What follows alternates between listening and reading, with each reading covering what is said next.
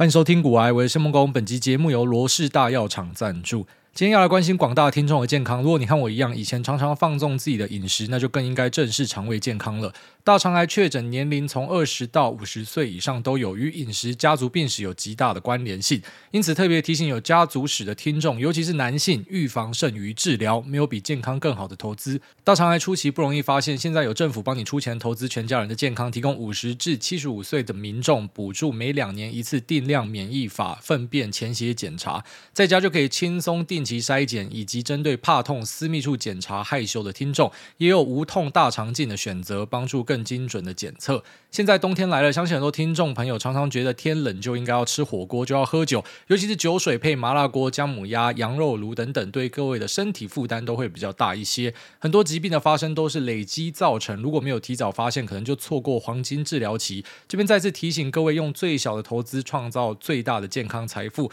点击资讯栏下方大肠癌筛检懒人包，就可以找到政府认证的大肠癌筛检机构罗氏大药厂，关心您。好，那我们的 PS Five 已经成功寄出了。泰雅小王子第一时间就跟我达成联系。那另外一位王资方呢，就比较雷一点哦，搞到我好像里长广播一样，在标题放他，然后他才看到。他说他在山上露营吧，然后什么 email 注册的时间什么太短，什么小，反正就一堆那种屌毛啦。然后最后面就还是有联络到，所以就 PS Five 有送出去。那我觉得最好笑的是，王资方有两位，不知道是同学还是朋友，然后有私讯我 IG 讲说，跟你讲，他以前就这样啦。他说：“我以前到现在就这样，就是一个天兵啊。”刚我觉得超好笑，所以王之芳应该是一个比较天的人啊。那无论如何，还是希望这个泰雅小王子跟王之芳都可以快乐打电动。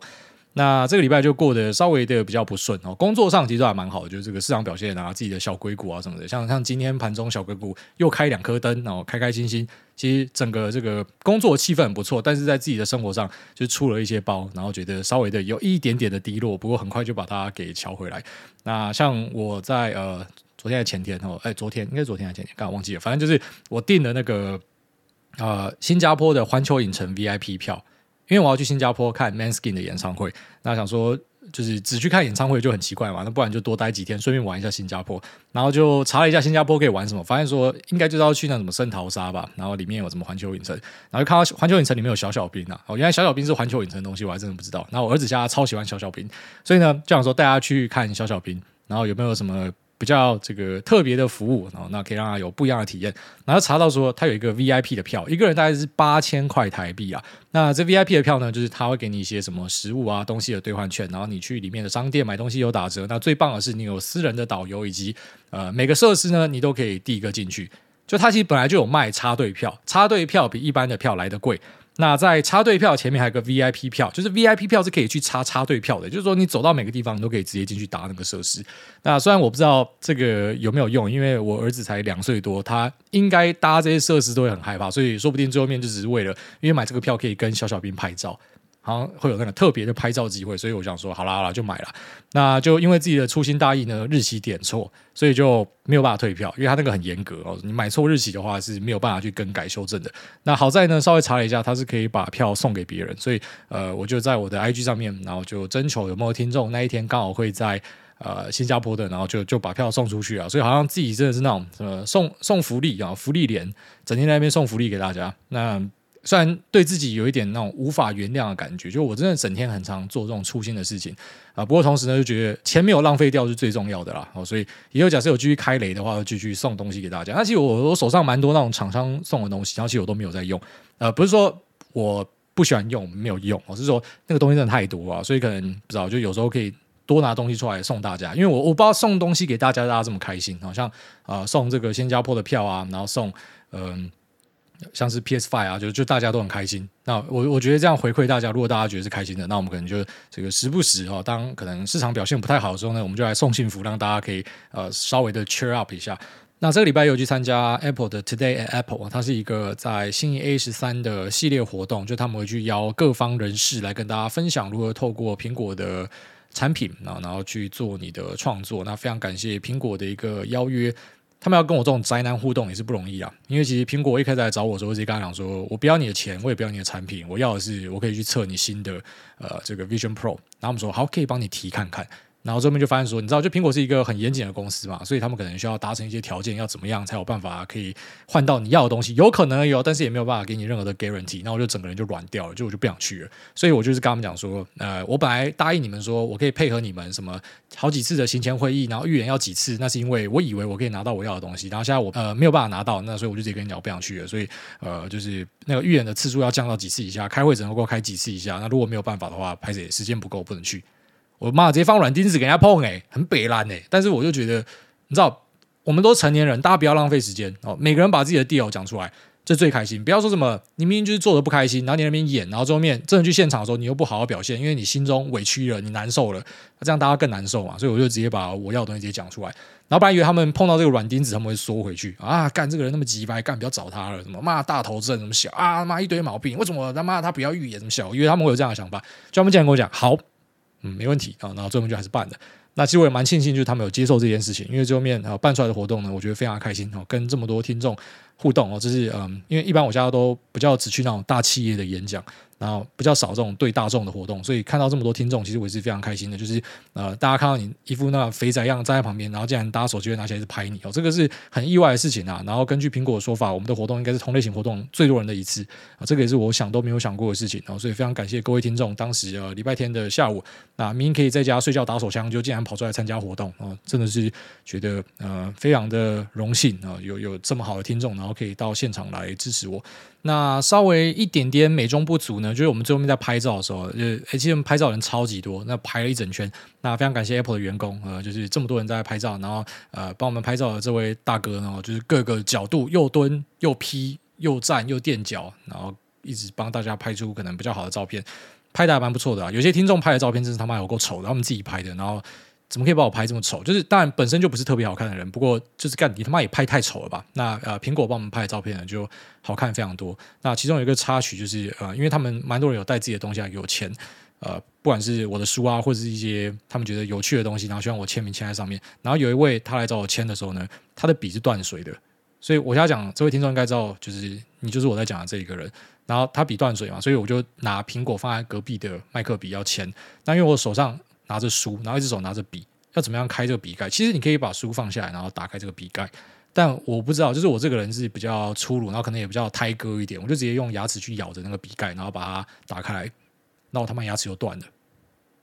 我牙齿又断掉。好，当下我牙齿又断掉，所以他们很多听众在讲说，呃这个挨大哈，主委他那边拍照拍到脸都僵掉，就还是尽量的微笑跟大家拍照。他真的是人非常好的一个人。然后苹果也这样讲，就说：“哎，你真的是很好哎，你都没有躲起来，你竟然是跟大家拍完，因为你明明可以先躲到后面的。好，不过最后面看你的脸真的僵掉，辛苦了，辛苦了。那个脸僵掉一部分对，是因为真的拍很多照，然后另外一个是因为我他妈牙齿断掉了，门牙断掉，干门牙直接他妈崩一个角下来，就我在咬那个笔的时候，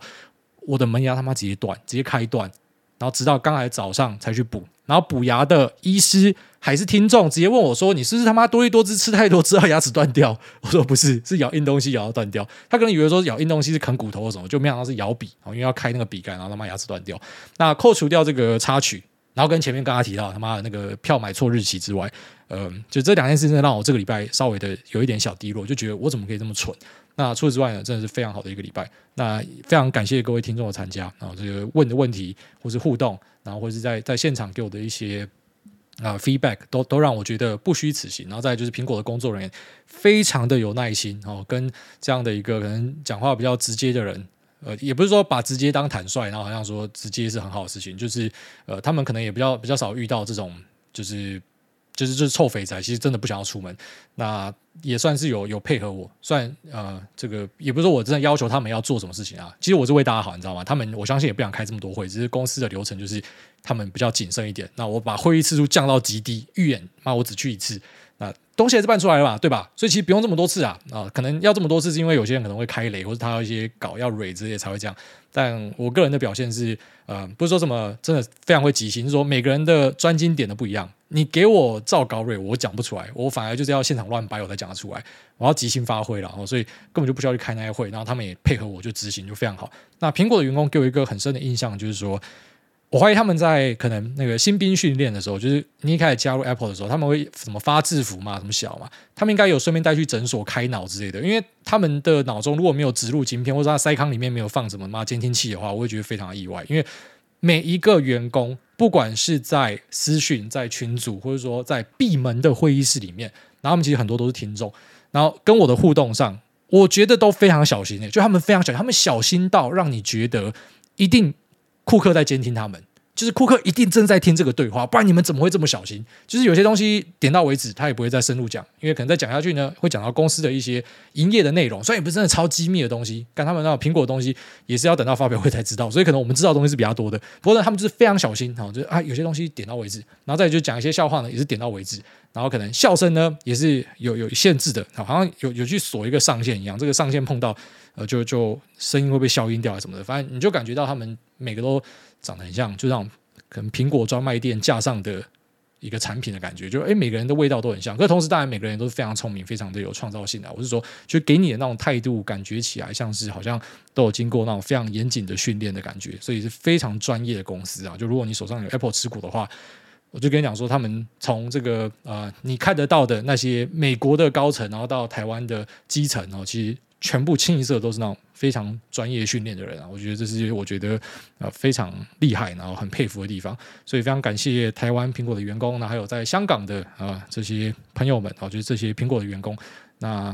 呃接受小弟哈，然后再就是跟我。一起办了一个啊，听他们的 feedback，说是非常好的一个活动，然后希望还有下一次，哦，说应该会有下一次，呃，这是一个非常难忘的经验呐，这边稍微跟大家分享一下。好，那接下来进入市场话题哦，那 OpenAI 的烂戏，好，现在又有新的剧码产生，就是绕了一整圈，然后最后 Sam Altman 跟 Greg Brockman 哦，应该是会回到自己的公司去。那中间有发生很多事情啊，然后在上一集节目跟这集节目之间呢，包含说微软直接接收了 Sam Altman 跟 Greg Brockman 之外，然后再来就是 OpenAI 里面的员工哦，七百多位，那有超过九成以上联署，就是说，呃，要么就是这个董事会要离开，那不然这些员工都要离开。那微软就看起来是一个最大赢家嘛，笑嘻嘻的接收呃各路的 OpenAI 的豪杰。那其他的科技巨头其实应该也都是磨刀霍霍了啊，因为 OpenAI 的每个员工应该都掌握了相当程度的一个资讯，所以这些人如果可以跳到他们公司的话，应该都可以对呃各家公司有很大的一个帮助。不过还是回到我本来的认知，就是我认为 OpenAI 再怎么样，它那个领先距离在后面一定会慢慢的缩掉。然后因为要把 AI 发展好，它有很多个因素，除了创办人，除了很强的员工之外，你要有很多的钱。那并且你要有很好的设备，为什么设备跟钱拆开来？因为现在有钱不一定买得到设备哦，所以如果你没有设备，你可能就没有办法去发展你的 AI。那像呃 xAI 推出的 Grok 啊，它是使用这个呃 A 一百，好像是八千颗训练出来的。我在 Lex Freeman 的 Podcast 有听到这一段。那所以呢，你必须要有东西，你才可以去做研究跟开发。那有钱呢，可能也不一定买得到东西。那再就是有人呢，其实也不一定代表你会有绝对的优势，因为在过去，呃，上一次 AI 让我们注意到是在 Google 的 DeepMind，然后下棋去下赢的棋王之后，那时候大家都注意到 AI 这个东西。那当时 Google 应该是手握整个这个 AI 领域里面最强的人哦。不过在这一波里面，看起来还是稍微的落后微软了。但我们目前讲的就是 L M 这个题目了。那后面会怎么样，我们不知道。所以其实各个因素缺一不可。那有很多的排列组合跟发展，都会导致不一样的这个结果。所以我们不太能够很绝对的去盖棺论定说啊，这个人离开公司或者他在这个公司就一定会怎么样。那像他这个烂戏演到这个阶段哦，最新就是在呃今天我家这边时间就是下午两点二十嘛。那刚才大概十二十分钟前有看到，在 OpenAI 这边发了一个 tweet 出来，应该不能说 tweet，加在 X 上面哈。那他他发了一个呃文出来说，Sam Altman 会重返公司。那再就是 Greg Brockman 也提到说会重返公司。那这次的重返公司是以啊、本来 OpenAI 这种类似有一点点独立，同时又跟微软有点暧昧的状态回去，还是是他其实已经正式的被微软收编，他现在就是微软的一个代理人，然后回去管 OpenAI，这个我们真的不知道。那之前有些人会问说，诶，为什么 Microsoft 明明就是有持有很多 OpenAI 的股份，可它却没有在董事会里面呢？那最主要原因是因为 OpenAI 它上面的架构是它有一个非营利组织，然后这非营利组织是由董事会所控制，然后这些人是没有拿股票的，所以一群没有拿股票的人去控制一个非营利组织，然后这个非营利组织因为它里面有养员工嘛，所以这个员工是需要有薪水的，那他们就成立一个商业组织，那这个商业组织呢，一样就是在 OpenAI 的这个管理之下用一样的名字，那这个商业组织它是用来发薪水给这些员工用的啊，那。这个商业组织就有给微软入股，可是它入股的是下面的这个机构，而不是最上面就是非盈利去管理的那一 part，所以他没有办法去呃涉入到董事会的一个经营。那这个董事会的很多决策真的是非常的奇怪。然后像那个伊利亚的 po 文哦，就是呃，之前 rumor 讲说可能是把 Sam Altman 踢出去的人，然后他后来就发了一个类似认错文啊，讲说呃，这不是他 intended to，他他他没有想要这样子，可是最后面往这个地方发展，这就是我讲那种呃，怎么讲，社会主义仔很多会让你觉得很不舒服的地方，就是他们总是说啊，我是为了大家好，其实我都是希望是好的，我怎么知道会发展成这样？你有没有想过，你想要的为大家好，不是大家想要的？他们会把自己想要的东西套在别人身上，然后成本呢，就是大家概括承受啊。他自己好像也不用付出什么太大的成本哦，因为以这个组织来讲，就是说真的要去算谁亏最多的话，可能会是微软呐。哦，这个公司如果说真的被他们搞到分崩离析，然后里面的人才都被大家抢光的话，那微软绝对是亏最多啊。但微软是账面上看起来亏最多，可实际上也不一定是亏最多的，因为如果他把整个员工都收走的话，他可能是赚最多的。所以。我我觉得这个整个决策思路什么都都超低能的，完全不知道他们在干什么。然后现在我自己的猜想应该就是说，就算你现在看到 Sam Altman 跟呃，Greg Brockman 他们回去这家公司呢，那其实是代表说他们现在跟微软的连接会更加的强烈，然后可能在后面的公司的重组或者说一些管理架构上的调整，应该都会更加的倾向微软。但还是不要把话说死，因为后面会怎么样发展，真的不知道。这个闹剧在过去的几天一直有新的变局出来，然后与其我们把呃焦点放在这边去追很近，不如就是你等一段时间再回头看他们在干嘛。反正他们也不会影响到整个 AI 大势的一个发展。它比较像是就是 OpenAI 这家公司到底会被他们玩死，还是说呢，还是有。有办法可以继续的存续下去。我现在只担心就孙正义啊，因为孙正义在八九月的时候有报道写到说，他可能想要去入股 OpenAI。如果说一入股，然后遇到这样的事情的话，就是再一次的买在最高点，然后直接套爆。就是说，如果 OpenAI 现在是有在公开市场交易的话，应该已经整个崩到妈都不认得了。那即便现在可能啊、CEO 跟一些关键领导人要回去公司，也不代表一定可以马上救回来，因为跟本来他可能还保持着一点独立性有很大的差距。就现在大家应该殊难想象说，呃，在跟纳德拉。这个各种交手之后呢，然后他们现在对微软的依赖反而是降低的。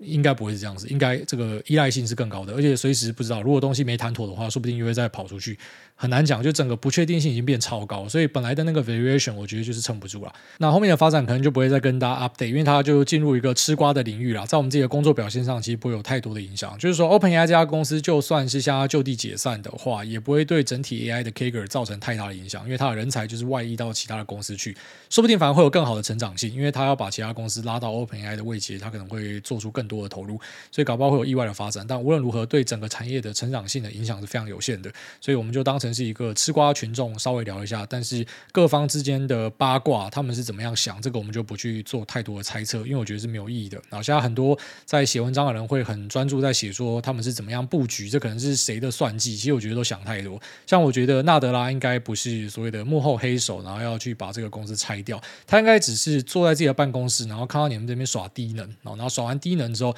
他就。试出一个善意，就要把大家收进来，那很合理的假设也是这样嘛，因为毕竟微软就是 OpenAI 的一个很大的投资人，所以很多的员工在呃，像奥特曼被迫离开之后，可能觉得不爽的，他说不定也会跳去微软，所以看起来就是微软是最大受惠，然后大家就柯南看太多，就假设说这一切都是呃，可能纳德拉的阴谋，但我觉得看起来不像，哦，看起来比较像是纳德拉只是顺手把人收走，因为像是你们这边耍白痴，这边乱砍股票哦，看到这个。盘中出一个新闻，然后这新闻你也没有查证，你那边乱看，很多这样嘛，然后然后到讨论区里面说啊，完蛋了，看空哦，赶快空，很多这样的白痴嘛，然后砍一砍，哦，我们把股票收一收，然后再稍微拉上去一下，你们全部又跑回来追，有点这样的感觉，我觉得纳德拉就是那种主力做手的感觉，他他没有去。介入这个公司的营运，然后去做太多搞破坏的行为，我看起来是没有了。我觉得比较像是他看到你们在耍白痴，他就顺便滑进去啊，然后干涉一下，打个关系哦。就算可能真的没有拉进去微软里面做一个 team，那现在跟微软的连接更是密不可分的。怎么看都是一个赢家啦。但这个赢家可能不是像很多人假设的是他呃设一个局，他很阴险，然后所造成的。我觉得比较像是因为这些人真的就像小学生在那边吵架一样，所以在一个真的是那种 Well Season 非常强的管理人才的眼中。他真的是随时进来就把你收割掉，然后呃，他抱持一个比较开放、比较乐观的态度，他最后面就是一个大赢家，比较像是这样的一个局面啦。所以呃，大概就这样。那同时这个案例其实也是跟大家讲一个很重要的课题啊，就是我们在投资市场里面知道非常小心各式各样的风险。如果说在过去的一个月，Sam Altman 邀请你，然后私下邀请你，那不是诈骗的哦，不是那种他妈的怎么跟你讲说我是什么美国军官怎么样？就假设你真的认识 Sam Altman，然后跟你讲说，哎，我加一个超棒的 deal，你可以参加我们公司的一个私募啊，那你会不会投？我相信大家一定都会投，因为这家公司是几千万人、几亿人想投都投不到的公司。那你觉得 How to lose 一定赢吗？就没有想到他们会搞这样的东西。所以任何的投资的风险呃都是存在，就是这个是一个案例，就是 OpenAI 一个看起来 how to lose 的公司，可是可以因为内部的一些治理，然后就产生这样的问题。不然说我很常跟大家提到的啊，公司造假啊，或者说内部的管理有问题啊，或者说可能产业趋势的变化，每个东西可能都是有风险的，所以在投资上面要非常小心，一定要有基础的分散，就是这样子，因为有很多是你料不到的事情。大概这样子，那接下来我们就来聊一下辉达的第三季财报。那这一份财报哦，绝对是一个非常好的财报。只是在数字的部分哦，现在你可能会看到一些媒体讲说，诶，它击败了分析师的预期，非常好。我只能够跟你讲说，这个分析师的预期呢，可能是比较内格一点的。也就是说，你现在可能打开蓬勃终端机，你会看到说，它预计啊十六 billion，然后可能实际上大家可能估到十七左右，稍微高一点点，或者就在十六到十七之间。然后下一季可能估到十八到十九。这其实现在在整个 sell side 的报告里面蛮常见，就是说估的太保守。那在 buy side 这一边，其实早就都往上估了，所以呃，十八点一 billion 的数字其实并没有特别的好。那其实，在市场上是已经估到十八点五到十九点五之间。我自己是猜十八点五，所以我也是猜的稍微是在更乐观一点。然后实际上是没有达到，也就是说，我们都觉得会 beat 啊。所以 beat 就不是一个呃会让大家觉得是这个很赞的事情，因为你股价涨成这样，你没有 beat，你就是要崩烂啊。你懂我意思吗？因为大家对它预期太高了。那下一季盖的呢是给你二十 billion，那我们是估大概二十二到二十三左右。也就是说，现在大家的预期都是往上拉的，所以呃，他如果没有给出超乎预期的成绩是不够的。然后，所以在我看来，这份财报就是说，它符合市场可能 sell side 这边对它的预期，可在 buy side 这边不一定是符合的哦。那，可能大家希望可以看到的成长性会是更好的。那稍微来讲一下里面一些主要的看点。那其中第一项呢，就是呃，公司有提到说，inference 的需求是大幅度的增加。那 inference 就是我们过去在节目里面一直跟大家提到的，我觉得 edge computing 的需求会大量的增加，因为可能啊、传输。频宽跟存储的关系哈，这个费用可能会变太高，所以应该会有蛮多的投入会针对在端点式的一些啊资料中心，不管是电信商还是 CDN 的业者哦，这边你可能开始看到很多 inference 的投入，然后或者是存储伺服器的一个投入，那这个算是符合自己的一个假说，本来是我自己在那边瞎猜啦哦，那这个瞎猜呢，最近在一些台湾公司的法说会里面，然后还有辉达这一份呃 earnings call 里面呢，我觉得都是验证了自己的一个猜想，就是说 inference 会是可能我们明年看到的一个非常重大的重点。那 inference 的东西在辉达这边可能。不知道，现在最主要会用到可能 A 三十啊、T 四、L 四这样的一个 chip 啊，那他们的伺服器的整机出货量的数字应该是会超过 H 一百再加 B 一百，也就是说可能会达到五六十万台以上。这还只是在讲辉达的部分，没有在聊可能 Intel 或是 AMD 啊。那根据我在微软这边看到的一份资料啊，然后以及有去跟一些啊业界的朋友。Double check 一下，就是说微软有一个叫做 Olive 的模型优化工具，那这个工具可以让 Intel 的 Arc 或者说 AMD 的呃这些 GPU 呢，然后可以在运行 Stable Diffusion 的时候效能是提高数倍不止，用在 Intel 的 Arc A 七七零上面可以提高到二点七倍，然后如果是用在呃 AMD 的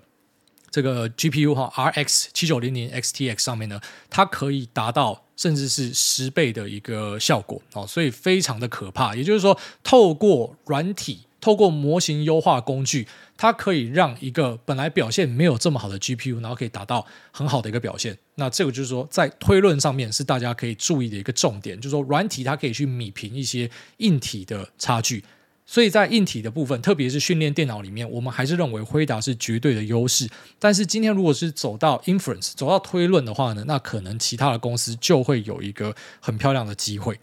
好，所以。如果说你是要看 inference 的话，我会觉得像 Intel 的呃东西可能就还蛮不错的，然后再来说 AMD 的东西，诶也是可以注意的哦。所以他们都蛮有机会在后面有一些机会的产生。那只是 Intel 就是它整个规模还是比较大了，看有没有机会像 rumor 提到的，在明年的 H1 上半年的时候会有 spin off，好把一些呃不管是 foundry 还是后段封装给拆出去，然后公司整个纯度变更高的话呢，那可能就会变成一个很不错的机会了。那最近也注意到它股价特别强势，其实我真的觉得这个。rumor 应该是蛮高机会会是真的哦，就市场里面有很多人去压住这样的一个题材了。那 AMD 呢，就是有可能在之后的 inference 这一边有机会可以拉比较高的一个市占哦。然后在 training 那边呢，我们还要再持续的观察下去。所以 inference，然后以及啊。在 H 端的存储哈，我认为现在迹象已经越来越明确，就是本来我的那个假说呢，应该是真的，而且是有往一个更好的方向去发展。那再来就是讲中国禁令的影响，因为这是整个市场上目前最担心的地方。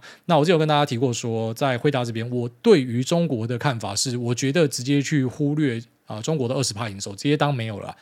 我的观念是这样，就是我今天去推的时候，我就直接把它当零在看，因为呃，他家的 H 二十啊，本来预计会在十一月中有机会上，但现在看起来就 delay 嘛。那 delay 之后呢，有可能是因为这个美国政府他要再去验它，还是怎么样的，所以嗯，它会产生一些新的变数了。那如果说最后面验的没有办法的话，那可能要再去降规，再做一个新的产品。那只是这个新的产品就呼应我们上一集提到的，它可能就呃在性价比上面会输给一些中国自己自产的东西。而且中国现在有一个还蛮屌的地方，他们除了在做这个晶圆的先进制造之外呢，他们也开始去往呃这个 CoWoS 那边去努力，就在封装的地方啊。那就我目前理解到，封装的地方好像美国并没有针对他们有啊、呃、太高的一个限制，所以。是真的有可能，如果说今天再把辉达的降规产品给封掉的话，他们干脆直接用自家的产品，就这个性价比已经低到他其用自家产品就可以了，那反而会扶植到呃中国自家的一个产业。所以看美国的政府会怎么样去定夺这件事情。但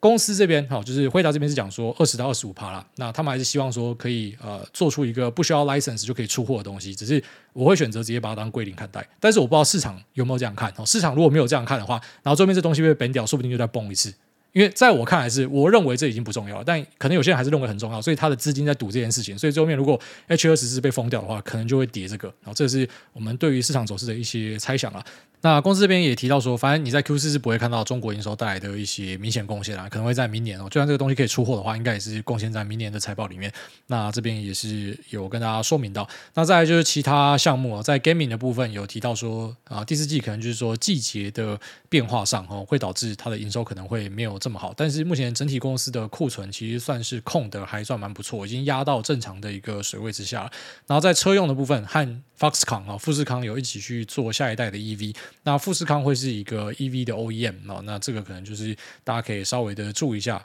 辉达的车用有没有可能有一些比较好的发展？那目前我是比较没有明显的看到有这样的一个动能。然后外加如果说呃后面的经济状况不太好的话，回到我们前面聊到车用就提到说，像这样子的一个非必需性消费品呢，那它不一定会有很好的一个成长性。领头羊，我个人还是觉得先看特斯拉。如果说特斯拉的这个成绩后面有越开越好的话呢，那可能对电动车来讲，我觉得会是一个比较明确的信号了。但在那之前呢，我是先比较稍微保守的去看一下电动车产业，不然我。早就已经先买进去安森美了，那我现在就是因为我在电动车这边还没有看到一个比较明显的讯号，所以暂时还是停留在啊消费性，然后以及机体这边哦，这是现在我的主轴。那当然 AI 也有啊，AI 的话就是辉达、博通这些都还是有继续持有，只是说台股我已经呃放弃这些 ODM 跟 OEM，然后就要去找下一个可能比较有潜在空间的东西，然后过去炒作过的东西，可能就是我会想要呃去把它 pass 掉的地方。那当然，这个辉达的成长性到二零二五年，然后公司提到 absolutely 都会有一个这个很很漂亮的成长啊，所以呃，整体的展望跟发展都还没有太多的一个这个嗯松动或者说变化出来。然后在广达的法说里面，然后有提到说，目前在 AI 的晶片上面有缺货，这件事情其实我们比较难以想象一点，因为广达应该算是非常重要的一个呃供应链 partner，所以它。如果都可以遇到缺货的话，那应该真的非常严重，真的缺很大。理论上，它应该是不太会遇到这样的一个状态啊，因为它是属于比较有可能可以拿到料的一家公司。但他们还是提到说，这个需求很强劲，然后可能会到明年。那我目前还是维持自己的一个呃投射，就是说到明年的年中，应该就会非常有效的看到 AI 晶片的一个呃。供需的改善，然后在 c o a s 这边就好很多，然后可能焦点会跑到 HBM，但是就不会像今年这么缺了。哈，明年开始可能就是说整个供应链的疏通状况会好非常多，然后可能在瓶颈的部分会稍微换一下，这是大家可以注意的点。那说到这个瓶颈的部分，这边也稍微跟大家讲一下，其实投资。呃，当然，我们说投资有时候是蛮困难的嘛，很多挑战，有很多的呃心性上的东西要处理。那也不是说你的专业知识都点满，你就一定会赚钱。那不然每个博士应该都是股票里面最赚钱的人。股票有很多的变数，很多的难题啊。但其实，在切入很多产业的时候呢，我们一般最主要看的点就是瓶颈。Bottleneck，如果你知道瓶颈在哪的话，那瓶颈的那一个公司或者说那一个产品项目，可能就会是最赚钱的东西，因为它这个瓶颈只要可以解开的话呢，它会有量跟价的共同上升，所以这样的公司可能就是会赚最多钱的公司。这是为什么我们会一直去分析呃每个东西的瓶颈在哪。所以从最早我们在今年的上半年是在看 AI 相关的东西，因为那就是瓶颈，因为大家要这个 AI 的 chip。那后来呢？开始推到 CoWoS，开始推到记忆体，越推越细，就是因为这个瓶颈的地方越来越缩，然后缩到某个程度开始很顺的时候呢，这个东西的价格一般就不会再继续有大涨价或者是缺货的状况产生，然后这时候就是 move on 的时候，就是你要去看下个产业的时候。所以啊，AI 它是一个这个长期的产业没错，那只是在之后会不会再继续看到那种价涨？量涨哦，这个量涨应该算是蛮确定，只是价不一定就会像过去可以有那种满天喊价的机会，然后在同业的竞争上可能也会比较激烈一点。那现在很多产业还可以继续的呃有它的领导地位，所以它的同业还不够强。那等到同业开始强起来，可以去抢的时候，那状况就会不太一样。就像美光可能本来在 HBM 是落后，然后现在开始呃追上。那这个价格可能就会有一些变化，只是现在好在就是说这个量目前还是很缺，那就想等到量也不缺之后呢，那本来只有可能一两家在那边，然后现在变三家，那当然大家就会去针对价格去做很多的修正哦，所以这就是我们去看很多产业的一个最基本的原则啦，就是去找到。Bottleneck 在哪里哦？Bottleneck 找到的话，赚钱的机会一般就是差不多在那个地方了。然后在另外一个看点，最后一个看点就是说，Networking 哦是下一个呃 Ten Billion Plus 的一个业务啦，就是说在呃传输速度上面确实是呃未来很重要的一个重点。就是说我们讲的不只是东西向的传输，南北向的传输也是哦。整个 Data Center 的传输速度其实都会是一个非常重要的看点。那包含说像是呃 Smart NIC 或者像最新讲的 Super NIC，然后或者是各种呃光通接材。或是未来的 CPU 封装哦，其实都是呃接下来可以去注意的一个非常重要的点。那只是在网通设备的部分呢，因为 Cisco 开了一个比较差的一个展望，所以呃可能要到明年的第三季才会复苏。不过我最近有注意到一个神奇的现象，就台湾的一些治安公司他们。集体股价表现都很不错，所以可能是有大客户重新拉货，然后呃春江水暖鸭先知啊，有可能是这样子。那只是观察一些台湾的网通厂，像可能它的呃终端客户是 Cisco 的，好像股价也没有遭受太大的一个打击，所以。呃，我们接下来就持续观察说，因为像 Cisco 讲说，可能要到明年的二三季才会有比较好的一个改善。那有可能这个提早拉货的状况会开始出现啊，就是说，呃，这些终端的厂商哈，他们开始发现说需求有点卡住的时候，他可能先停止下单嘛，然后先把手上的东西出一出，然后出又发现说，哎干，慢慢的卡卡的出不太掉，所以他们开始转比较悲观一点。然后等到他们开始发现说，哎，有些东西可能已经库存掉到比较低的地方，开始重新拉货的时候，有可能就达到下一波的这个嗯。爬山啊，所以可能台湾的供应链在这方面有可能是一个先行的指标，所以接下来我可能会想要去观察一下，呃，Fortinet 或者是 Palo Alto Network 或者 Cisco 在接下来的几季有没有什么样的一个变化，就是有没有优于预期的发展，然后再来看网通的发展会怎么样。所以网通的部分，包含像是一些交换器设备、线材，然后晶片之间的传输，这个也是呃接下来可以去注意一个重点。然后那可能我们有找到什么比较酷的机会，再来跟大家分享。因为过去其实就是呃比较明显在市场里面比较热门的东西，就是光通热插拔的接头，然后那个是在市场上可能非常呃聚焦在炒作的一个东西。那确实是它需求真的很强，不过就如我跟大家聊到说，我去大企业参访的时候，然后注意到说，哎，你们那个。呃，交换器目前是用到几 G 的，然后就发现说，其实有时候我们市场仔会预估，就是大家都是直接用到最好，什么四百 G、八百 G、一点六 T，但人家可能是慢慢升上去，然后我们就先假设的太远，然后这可能就是会一个修正的地方了。不过就是长期来看，我觉得呃，网通 networking，然后晶片之间的东西向传输跟南北向传输对外的一个连接，其实都会是一个很重要的看点。好，那这节目先到这边，我们接下来进入 Q&A 的部分。第一位。F F J R G U R C，他说：“股癌港仔听众五星好评，好人一生平安。”好，谢谢。下面一位不知道拉怎么垒，他说：“魔古史塔克潜水仔听到挨大看过葬送的福利熊，特地浮上来推荐。同样非常喜欢福利莲的，我觉得跟过去很喜欢的两部动画《给不灭的你》、《强风吹拂》。”有点像，都是节奏慢，很接近现实，有快乐，有悲伤，以及看完感到疗愈却有一点惆怅感。推荐给癌大爱您，然后我也爱您。其实我也很喜欢福利莲，就是因为他讲的这个 part，就是说有一点惆怅，有一点哀伤，可是同时又很平淡、很舒服那样的感觉。它节奏是真的比较慢。但呃，非常的疗愈，这是我喜欢他的一个主因。那在我上一集跟大家聊完芙莉莲之后，有蛮多听众在 YouTube 上面也推了超多的漫画跟呃这个动画给我，所以我可能找时间再来看一下，希望可以找到很不错的作品。下面一位血剑仇，他说还来得及吗？抽奖一耶！但是我看到一堆人在五星问说还来得及吗？是不是已经来不及了？就抽完了没？迟还要更迟。他说上集听到有人说 Lisa 生完小孩怎么还可以状态好？然后挨大解释了很多。我想说一下，其实应该在去年初等红灯的时候有看到 Lisa 牵狗狗过马路，那时候 Lisa 确实是生完的体型哦。好，谢谢说明。对啊，就是说我不会要求我老婆，然后什么在时间内要压到什么地方，她自己有有她自己的那个自律的要求啦，就是她会希望说赶快把身材弄回去。然后去年的话，去年初对，就是小孩刚生完。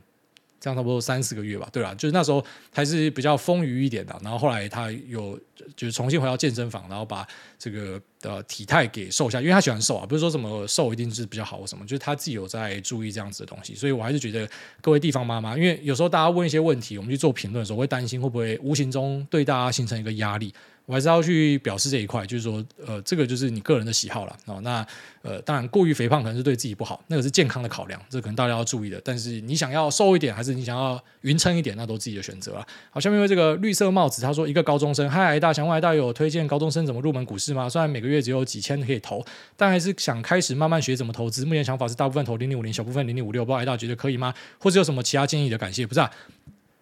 高中生我讲过都是高中生，也可以怕好不好？不要浪费时间做这样的事情，因为。你们最大的优势就是你们年纪啦，有些事情真的是年纪过了之后就没有办法做了。哦，其实高中生为什么会觉得这个青春无敌？最重要的原因是因为你们不懂事。坦白说，这样就是不懂事，就是你还不知道你现在在浪费的东西是你的青春，而浪费青春这件事情，哦，浪费在一些你喜欢的人身上，或是一些蛮奇怪的兴趣，跟大家打网咖，它在你之后回头看是一个非常珍贵的事情。然后你会慢慢的感觉到时间流逝越来越快，然后慢慢的感觉到你你希望时间停下来，但时间停不下来，那就是你开始成熟的时候。然后你会开始去注意一些啊、怎么样去养家，然后你会开始注意到身体也不是你的了。你过去可以随便打卡打到死没关系，然后开始有家人有小孩，呃，你会有一些责任。那你不会再很盲目的说我的人生就是要追求快乐，你会开始觉得其实被需要，然后有一些责任感是很好的事情。所以那是不同阶段的事情，我不觉得高中生一定要很聚焦去学投资。那如果说真的想要学的话，这个都是他妈老梗了，好不好？就有时候你们问问题之前，先把节目听一听，好，就是不要刚跑来他妈就是跑来问这种老梗，就是都讲到不要讲的东西，好不好？所以先去听一听。那我还是觉得高中生不用花太多时间在所谓的学投资或是做投资。如果你真的有兴趣的话，对，你可以先从大盘市值型的产品先试看看。但我认为不应该花太多时间在这边，因为非常浪费。你们现在就是要去享受自己的青春，因为这个东西是你只要出社会之后你就没有办法再做的事情。那下面一位 QO 果汁真难喝，他说关于癌大上次提到的冥想，癌大上次提到冥想，让我想起高中的时候有一次禅定的经历。我记得那次经验就像是你整个人好像灵魂被抽离出来的感觉，是一种很温和的快乐，爽到快要升天那种感觉，比中乐透还要舒服。然后你会变得异常喜悦跟异常的理性，别人骂你你都不会怎么样。我记得大概是维持了三天，然后就再也没有那样的感觉了。可能是自己太好色，再加上近年来对股票的执念，然后禅定跟冥想还是有很大的区别。好，这个谢谢你的关键字，我再了解看看。下面一位圈凯他说，来抽一波，我也要抽 PS Five。好，你看这个就是我们讲那个资讯差别啊。有些人在市场里面有时候被当韭菜给人家割，就是他资讯落后人家超级多啊。这个就是一个非常值得警惕的事情。下面一位陈伟伟伟他说，留言密码测试一二零。今天听主委讲葬送的福利连，好像提到主角的爸妈不是什么厉害的人，我没看过，但马上让我想到火影忍者。一开始跟我说鸣人不是出生自什么厉害的世家，然后他的目标是靠努力打败所有出生就开挂的人，证明人定胜天。结果最后他妈的跟我讲说他是神仙转世，整部就他挂开最大，令阿骂嘞。朱主委看看动漫不会被老婆干哦，非常感谢。对啊，就是说很多的呃动画或者说漫画，就给我的感觉就是他们都是家学渊源呐，好家里本来就很强，或者像他讲的嘛，最后面才发现说干你是神仙转世，那。对，这这样的东西，因为我们看也比较多了，所以也不是说那样的作品不好，就是因为你看太多，所以你就不会有任何新鲜感。那像福利莲这样的一个呃叙事方式，就让我觉得比较特别一点。下面一位就是阿呆，他说五星支持，好感谢。下面一位。君尔他说：“听股癌不留言之余，空手仔看大盘，没想到期待癌大公告什么特殊的抽奖方式，例如十二月十二号晚上十二点留言才有，居然已经抽完了。挂号呐喊。那最近常梦到跟儿子用 PS Five 上面玩哈利波特，祝佛心癌大好人一生平安。好，非常感谢。下面一位燕健他说：都敏俊 C 感谢股癌抽 PS Five，分享很多知识，祝阖家平安，股票大爆射，爱您。下面一位。” Y 一八一八九三，他说福利熊真的很顶，很开心。挨大推葬送的福利连，从动画还没出就已经很喜欢的，跟挨大一样买了手刷收藏，只是没有那么多钱买两套。四零一集在挨大所有集数里面，一定是我心中前三名，好想跟挨大结婚，救命！好，如果我今天单身的话，我就考虑看看。下面一位挑食咖喱，他说番茄酱就是要加糖醋酱。哎，大家您好，我是刚踏入社会的大盘 ETF 菜鸡气氛仔，请问，大家吃麦当劳薯条跟鸡块都沾什么酱呢？私心推荐番茄酱加糖醋酱混搭，直接解决番茄酱不够甜跟糖醋酱不够酸的问题。虽然蓝白不一定合，但重吃肯定合。哎，我们那种苗栗小朋友以前跑去麦当劳的时候，我们喜欢做的一个方法是把。很多的薯条直接倒到一个大盘子里面，然后开始去调酱。我们调酱的方式是我们把番茄酱直接他妈干你娘挤爆，挤爆，全部直接把它挤到那个盘子的上面那张纸上面。然后之后呢，要去拿一下糖包，两三包糖包倒下去，拉一拉之后，番茄酱面超好吃。以前会这样啦。那还有一种就是，嗯，也也是在麦当劳可以做的东西，反正就是把冰淇淋直接倒到汽水里面，蛋卷冰淇淋倒到汽水里面。那不然就是。拿薯条去沾蛋卷冰淇淋，哦，这是以前我们的吃法。那你说番茄酱跟糖醋酱混搭，好像应该也有试过，因为以前学生时代就无聊，你一定有试过，可能应该没有那么喜欢，所以不记得哦。但我觉得番茄酱加糖包是一个很厉害的组合。下面一位心情很差 and 愤怒的使用者。漫画动画就是赞，古癌赞赞赞！只买大盘的气氛仔来留言刷五星，虽然没有抽到，但还是听到癌大送礼送到心坎里，就是要来留个五星好评。除了送 PS Five，还加码一 T 的记忆体，根本暖啊！那另外想推癌大一个 YouTube，孙庆月想快速找到适合自己的动漫画，推荐看他的影片点评，各风格的动漫画都有介绍，点评又精辟。好，感谢这位心情很差、很愤怒使用者的分享。下面一位。Unit Matrix 一二三，他说：“台南 Andy，哎，大好，前几集听您分享动画《葬送的芙莉莲》，我也完整的追完了。想请问挨大看《葬送的芙莉莲》最大的感触是什么呢？身为捏卵联盟的父亲，看完动画之后更珍惜和家人小孩相处的时光，无法用言语形容的无聊但有趣的旅程。别人不好说，但对我来说是可用余生来好好品尝的一段时间。是啊，我跟你的感受还蛮像的。”那这一部的第一印象让我会被吸引住，就是它跟蛮多作品不一样的地方。我当然不是讲说不一样，所以它才是好，就是说它让我注意到它不一样的地方是，它没有在一开始就赶着要让你呃喜欢它，它就是慢慢的。所以制作组应该也知道这件事情，他才一开始就直接出四集。我听说是这样，然后就是因为节奏真的比较慢，所以他怕说有些人可能看一看就脱钩了。因为假设我看了一整集，然后我都不知道在演什么，都慢慢的，很多人就这样就脱钩了嘛。但我不知道为什么这样的一个东西反而吸引到我。我相信，如果我今天可能年轻个十岁，我不会被吸引到。但现在就吸引到我，就是我喜欢这种慢条斯理的，然后要跟你呃阐述一个故事。然后这个故事呢，也不会去强调说你一定要喜欢他，或是他要跟你做很多说明。你知道，现在很多的影视作品，我不喜欢的一个点是说教感太重，他想要把他的观念灌给你。那这一部呢，他没有要跟你说教的意思，可是在他的呃一些。对答里面会让你想到蛮多事情的，就是说很深刻啦。那再比较深度一点的喜欢是来自于，我觉得假设我们自己就是福利点的话，我们的呃伙伴啊，什么新梅尔什么，那个其实就是你的狗啦，那就是你家的狗啦。对你家的狗来说，它的一生之中，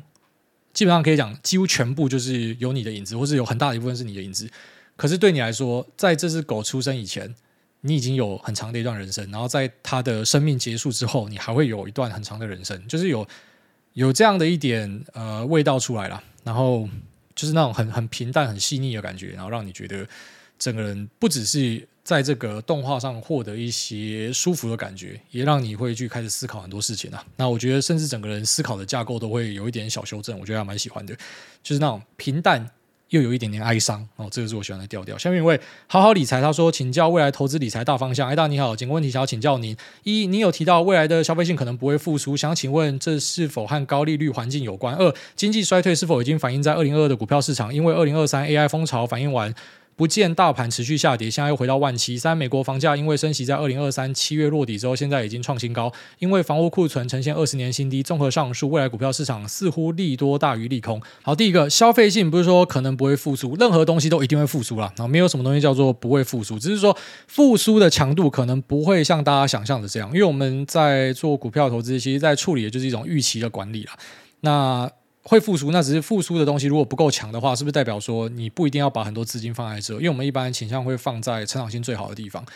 也就是我讲的去寻找一个瓶颈啊。然后，所以消费性的东西，因为目前我们看到的状态比较偏向是在补库存而已，比较没有看到那种全面性的大拉货了，所以会觉得可能跟本来的预期是有差的。那确实也在二零二三、二零二四的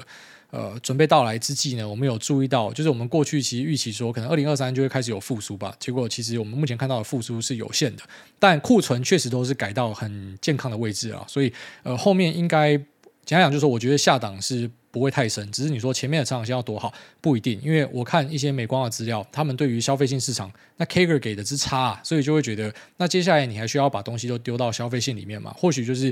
不知道你现在可能趴在 AI，然后之后可能压一点标案，然后再来可能就直接等到车用复苏，直接去压车用，还会再去压像过去的一些消费电子、笔电、手机吗？这就是大家去思考的点啊。所以我目前看是这样，但当然笔电后面还是有很多故事啊，像呃这个。辉达跟发哥的 R M P C，搞不好后面会带起一个风潮，那就是要再观察，但就是目前没有看到，所以呃，觉得这个复苏是比较弱一点。那你说跟高利率有没有关系啊？呃，绝对是有关系的啊，呃，利率高的影响，其实那个滞后性根本就还没有到啦，说不定后面真的还是会去出一个大衰退。我们过去看到就是科技业的衰退嘛，科技业一堆那种一两亿全年看起来是呃衰退的嘛，所以那就是实时衰退了，那个绝对就是衰退了。只是说整体经济好像目前没有看到，但。因为利率的影响的滞后性呢，说不定后面真的会看到。而且像过去只要快速的拉利率都会出事情，何况现在是第一次呃拉的这么快，说不定只是炸弹还没爆，这都有可能啊。所以我们在市场里面讲话不要太绝对，就是这样。因为很多人会超出你的想象，就像大家过去讲说一定会衰退，然后这边到现在看起来没有衰退，然后大家都全面转向说呃金发美女经济嘛，好没事情了，然后后面会不会突然间就有炸弹爆炸呢？好，这个都是大家要随时准备好的。那第二个就对，就刚刚前面回答过了，所以。应该这样讲，很多时候大家都会希望用一个很笼统的答案去套全部东西，可是其实我觉得市场是蛮细腻的，就是每个产业的表现应该都不太一样。科技股的话，在二零二二年确实是整个已经经历过一个衰退，然后并且也砸的蛮重，然后现在很多已经进入一个复苏的状态。那只是一些实体的经济，呃，说不定后面会跟着一起下去，也不一定哦。这我们还要再持续的观察。那再来讲说，美国的房价云云哈，那所以未来的股票市场利多大于利空。我这样讲啊，就是股票市场一定都是利多大于利空啦。如果你觉得利空大于利多的话，你就不要投资了。真的是这样。就如果你觉得一个市场，啊，不管是股票市场、房地产市场，还是什么球员卡市场、宝可梦卡市场，这个市场整体的表现未来是不看好的，那你就根本不应该去买里面的任何东西啊，因为等于说你会处在一个贝塔是呃表现很差的地方，整个大盘都不好的时候，覆巢之下无完卵啊，你很难想象说其他东西会在你的配置之下，然后可以缴出很好的成绩，那你你不如换取一个比较好的市场。所以，如果你觉得呃股票市场的利多是很少的利空比较多的话，那就是根本连投资都不要投资了。所以无论如何，就算现在是大多头，或者现在是大空头，其实你应该都要假设是未来的利多会大于利空。大原则是这样，不然你根本就不应该进股票市场。不然你懂不懂我意思？就是说，你觉得这个地方呃是有可能不好的话，那你你你就不会把钱放进来了。然后再来就是，其实我们对于市场的预期很难，因为像过去一段时间，就是我们跟早期的节目也有跟大家聊到嘛。你知道以前我们有个说法是。啊、呃，不怕一万，只怕万一。因为台股只要摸到这个地方就是下去，然后后来就冲到万八去了。所以会不会我们在可能不知道几个月、一两年之后回头，台股在他妈两万点，或者说还原全息，妈不知道喷到哪里去了？真的都不要觉得不可能啊！就像是呃前几天在我的 X 上面，然后有一个听众就密我，他就跟我讲说：“哎大，你还记得你在上古集数讲说啊，辉达五百了，然后要拆股嘛？然后然后下一次五百件，现在已经再一次的再摸一次五百了。”这什么意思？他那时候是一拆四啊，所以等于说基本上就涨了三四倍啊。从那时候到现在，你可以想象吗？你你你在听我们节目的这个过程之中，有股票涨了这么多倍，你可以想象吗？过过去的这段时间内，它有各式各样的坏消息，又有好消息，然后各式各样的财报，我们都一直去聊这家公司。你默默一回头，已经是长大这么多了。所以其实我觉得对市场的认知就是，你一定要相信利多是大于利空，不然你真的是不要进市场。不管是在怎么样的行情之下，你可以稍微看保守一点或怎么样，可是应该都是乐观的地方要稍微大于悲观啊，这是我的看法。好，那下面一位从来不 CD 没有被念到过，年元别里向下文长附带来日。最安为什么只有华人特别刁难华人的英文口音，像是 FB 念成 FB 就会被嘲讽，一定要字正腔圆的 FB。蔡大会说假掰仔红干了。那如果人生可以重来，会想成为以下何者？运动巨星、歌手、演员、财阀艺术家，请按照帅的程度排列下去的人名。平常会有修剪毛发的习惯吗？好多人惶惶不说，腿毛长到蚊子飞进去，以为误入丛林；懒觉毛闻起来像是坏掉的尿尿鲨鱼，该做何解？祝海大早日成为波克下的继承者。A 股自留，B 股分我一半。Lisa 美的飞起，诺亚壮的雄起，秋口叫的奋起。好，他一次把一堆问题放在他妈的。这个一段留言里面，然后又没有分段，就搞得妈乱七八糟。我尽量回答看看啊。首先第一个，呃，是不是华人特别喜欢刁难华人的英文口音？华人如果你是讲说中国 and 台湾的话，中国我不知道，台湾是啊，台湾很喜欢去刁人家口音啊，怎么样发音才是对的？但其实。我不知道大家有没有真的去那边走过了啊？你你去英国走一下，你会发现说每个地方口音都不一样。美国的口音每个地方都不一样，英国跟美国的口音又不一样。然后再你去欧洲，可能大家的念法也都不一样。所以为什么一定会有所谓的正确的念法？很多时候我们会很喜欢去强调什么每个品牌是每个东西的正确念法什么？我觉得那超怪的，就是不知道可能是某种自卑情绪转化出来，就是好像我们一定要做所谓正确的事，但其实 no one gives a shit 哦，没有人在意啦。你要他妈怎么念他妈你家的事情啊？所以。呃，我我不觉得这是什么样的大问题啊。那如果说人生可以重来的话，我觉得想成为运动巨星吧。啊，因为啊，财阀、艺术家、歌手，这我都觉得还好。但运动巨星就是我确定你让我用同样的身体重来一百次，我都没有办法达成的。但是后面三个就是硬要说的话，可能有办法达成，只是可能没有办法达成的非常好。就是说程度的问题啊，但是要成为运动明星，那都是万中选一的。我觉得可以当运动明星超帅的，然后特别是看一下那个 Taylor Swift 的新男友 Travis Kelsey，还有他他哥哥 Jason Kelsey，我觉得干真的超帅超酷的。所以运动明星是很赞的东西。然后再来就是呃，这些人按帅度排名，干什么？妈真妈什么脑袋有问题啊？那再有没有修剪毛发的习惯？就胡子想到会刮一下，大概这样。好，那。再念一个，呃，不要花钱买会员。他说这个太长，先跳过。哎，大家有兴趣做一个股癌 GPTs 吗？因为有 Podcast 的原因，哎，大家对许多事情的观点可以被转成文档导入 GPTs，感觉会很好玩。RPS 五胜的还会再抽吗？没有胜的啊。那会不会做一个 GPTs？可能不知道，没有没有兴趣吧。但我知道已经有蛮多听众他们会去爬我的文字稿，然后跑去训练一些模型。我知道有人在这样做啊。那只是呢，在我自己的认知里面，就是我一定要让你猜不到。哦，你 AI 模型可以训练出我讲话的感觉，可是呢，你可能，